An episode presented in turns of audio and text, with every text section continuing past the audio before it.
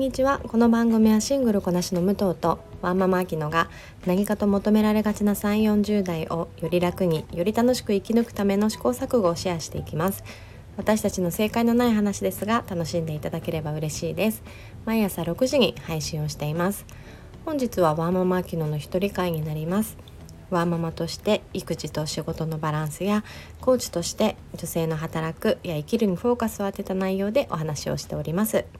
また先日2人を2人目を出産しまして久しぶりに赤ちゃんとの生活をしています。なので、えー、リアルな子育てのお話だったり、えー、兄弟のお話もこの場でシェアをさせていただいております。本日もよろしくお願いします。えーと、今収録をしているのが前日の11月23日になります。で、まあ、昨日はね11月22日ということでいい夫婦の日ですねなのでなんか SNS とかを見ていてもすごいいい夫婦の日投稿が多くてなんか以前ってこんなになかったよなーなんて思っていますあのブライダルの仕事をしているのでやっぱりこの11月22日って何かとねあの人気の日でもあるんですよ。なのであの結構こう印象に残る日ではあるんですがなんか SNS 上もえらい湧いてるなという印象があって。えー、なんかねお花買ってきてくれたとかケーキ買ってきてくれたとかなんだかいいですね。残念ながらねそんな華やかなお話はこの場でシェアができないんですけれども、えー、私の夫はねあのとても優しい人なんですがそういったあの気の回しはね全くできない人で。まあ、あの期待してはいけないと思いつつ、まあ、ちょっとそういうね皆さんのなんかほっこりする話を、うん、羨ましいなという目で見ている今心境でした。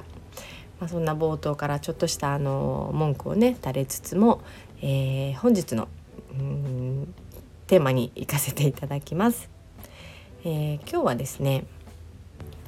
子育てってその時その時で、えー、親として見ている景色が全く変わってくるよなっていう話を、えー、ちょっと深掘りしていきたいと思います。まあ、なぜこのテーマかと言いますと、えー、先日、まあ、友人に会って彼女はあの1人目をね今子育て中なんですがもうすぐ2歳になる子、えー、育てているんですよね。で、えーとまあ、1人目ということもあって、えー、いろんなね話をしている中で、えー、私は、まあ、まだまだ5年間ですけれども、まあ、子育てを5年間してきたこととあと今2人目がいることっていうのであの全然ねあの彼女と、まあ、子育て話は盛り上がるんですがやっぱり見ている景色っていうのは、えー、子どもの年齢によって全然変わってくるんだなっていうのを気づかされたっていう話になります。まあ、内容としてはですねその友人はね結構悩んでたんですよ。あのー、まあ、間もなく2歳になるけれどもまあなんだ他の子と比べてうちの子はこうだとか、えー、これくらいになるとこれができているみたいだとか、えー、ねありますよね本当に。うん私も、えー、2歳、まあ、保育園に入っていたので他の子と比べる機会もやっぱり多かったと思いますし、えー、早生まれなのでね何かとやっぱりできないことがあの親目線でも気になってしまったなっていうのをすごく思い出しました。で何ですかねこう1歳言葉どれくらいとかうんなんだろううん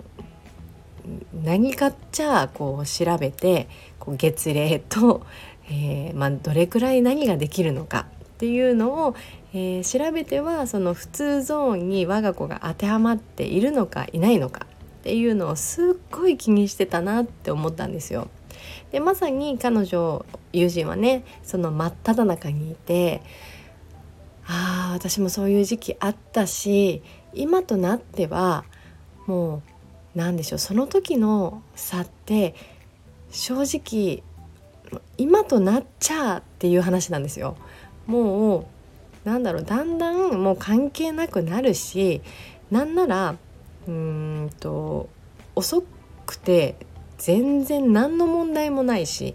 逆にま早くて別に何がいいわけでもないしっていうのがね今のまだまだですけれども5歳まで来た私ですら感じているのできっと本当に育て上げたあのもうね、えー、子育てっていうことを間もなく終了を迎えるから迎える方からしたらもう本当に些細なまあ言うたらもうどうでもいいことになるんでしょうがその時って本当にそれに向き合って一生懸命だったなって思ったんですよね。で、まあ、悩んでる彼女を見て、えー、何かねちょっと気持ちがこう少し楽になるようなことを言ってあげたいなって思ったんですが今の私が、えー、言ったところでうーん一生懸命それと向き合って悩んでいる彼女にとったらなんか大きなお世話になりかねないなと思って私大したことが本当に言えなかったんですよね。あの大丈夫だよ後でそんなのあの全然平気平気とか言えちゃうんですけどうーんなんかそれを言われたからといってあーなんか彼女の気持ち楽になるかなってすごく思ってうーん何でしょう。だから結局ねやっぱりそういうことを繰り返して私たちって子育ての悩みをもう言うたらアップデートしていくんだろうなっていうのを感じました。私は私なりに、まあ、よくこの配信でもお話しさせてもらいますがやっぱりこう小学校前の息子に対して今いろんなやっぱりモヤモヤとか悩みがありますし、うん、それはねやっぱ2歳1歳2歳で抱えてた内容とは全然変わってきますし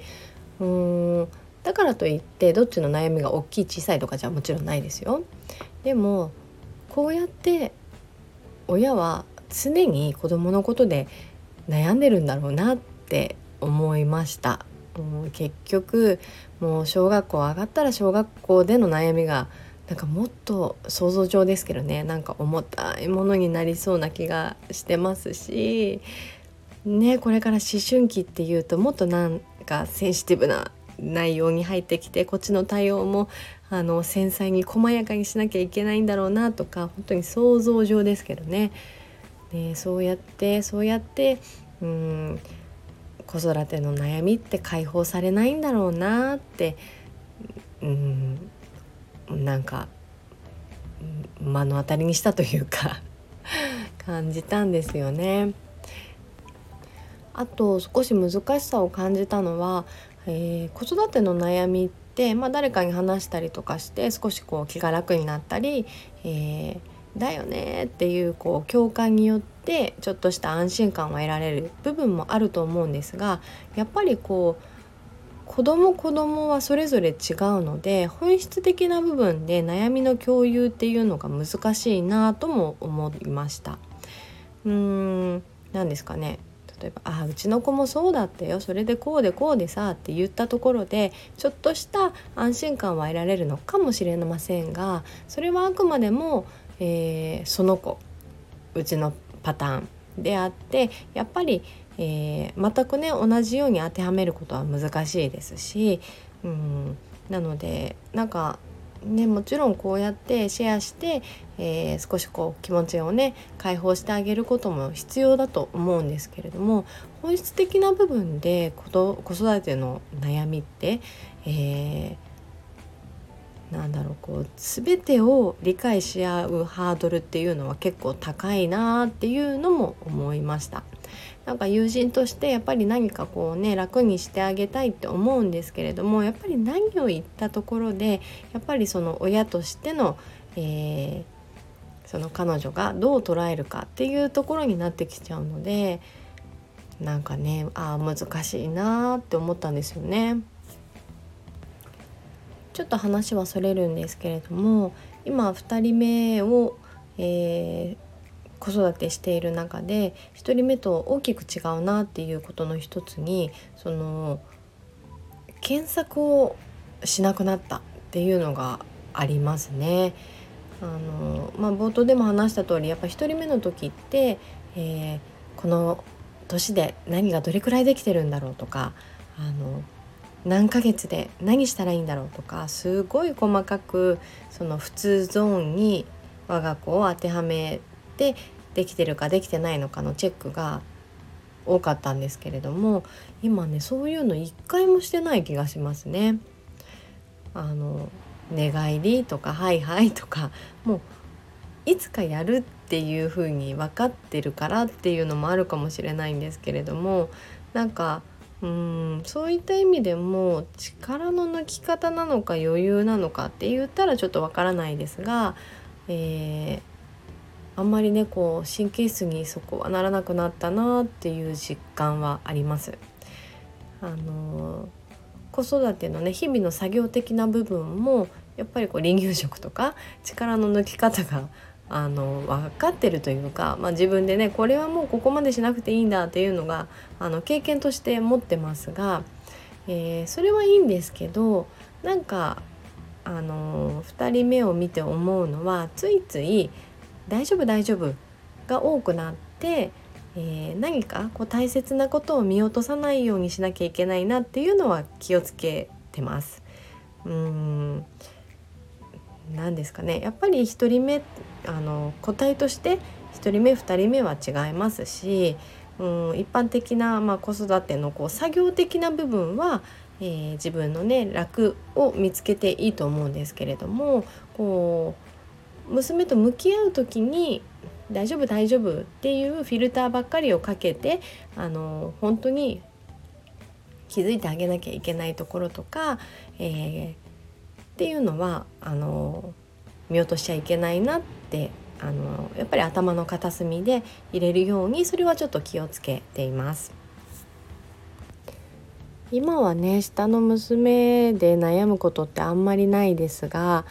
もうきっとこれからねもちろん保育園入って小学校入ってで上の子は、えー、合わせて中学校行って高校行ってとかそれぞれ思春期入ってってなんかも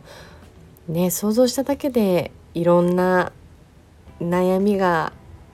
えー、常にあるんだろうなっていうのをあ今からちょっと今憂鬱になっちゃいました。ねまあそれでもねやっぱりもう3人4人育てていらっしゃる方もいらっしゃるのであの本当に本当にすごいなと思います。すごいっていう言葉でね片付けられないですけれども。あのでもいつも思うのは、えー、武藤と話してて思うのは別に子育てしてるからってすごいってことは全くなくてそれは選択のねあのそれぞれなので。ただあの学びになることは多いなっていうふうには思っています。うん自分以外のことでこんなにやっぱ考えることって独身時代はやっぱりなかったですしこんなに、うん、一喜一憂させられる存在っていうのは、うん、なかなかね子供だからこそだなっていうのは感じています。まあ、なのでね1年後はああそうそうこんなことで悩んでたなとか思うような悩みがこれからもいっぱいあると思うんですけれども、まあ、一つ一つに向き合って、えー、子どものことを真剣にちゃんと考えられるようにいたいなっていうのを、まあ、ここで宣言させてもらおうかなと思います。今日は子どもの成長とともに悩悩んでいる景色も変わってくるというお話をさせていただきました。最後までお聴きくださりありがとうございます、えー、この番組はスタンド FM はじめ各種ポッドキャストで配信をしています。ハッシュタグ正解のない話でつぶやいていただきましたら私たちがいいねやコメントをしに参ります。皆さんのフォローやご意見いただけますと大変励みになりますのでお待ちしております。ではまた次回。失礼いたします。